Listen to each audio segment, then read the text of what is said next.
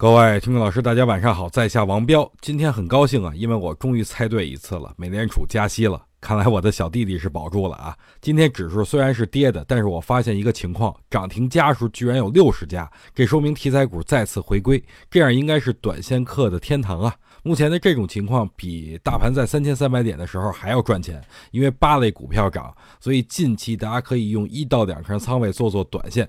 对于趋势来说呢，大的下跌风险已经过去了。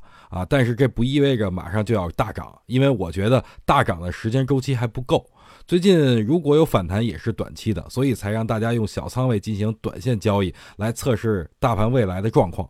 今天有人问我呀，说彪哥，你觉得债市不好对股市有什么影响啊？我觉得这个要看资金，最近资金如果从债市流出来，可能会流入到股市。但是这也不确定，不是说这个人不吃米饭就必须吃面条，没准这个人爱吃饺子或者烙饼也说不定呢。想了解更多资讯，可以关注我的微信公众号“王彪 HT”，或者在公众号里边搜索“王彪”，姓王的王，林彪的彪，就可以找到我了。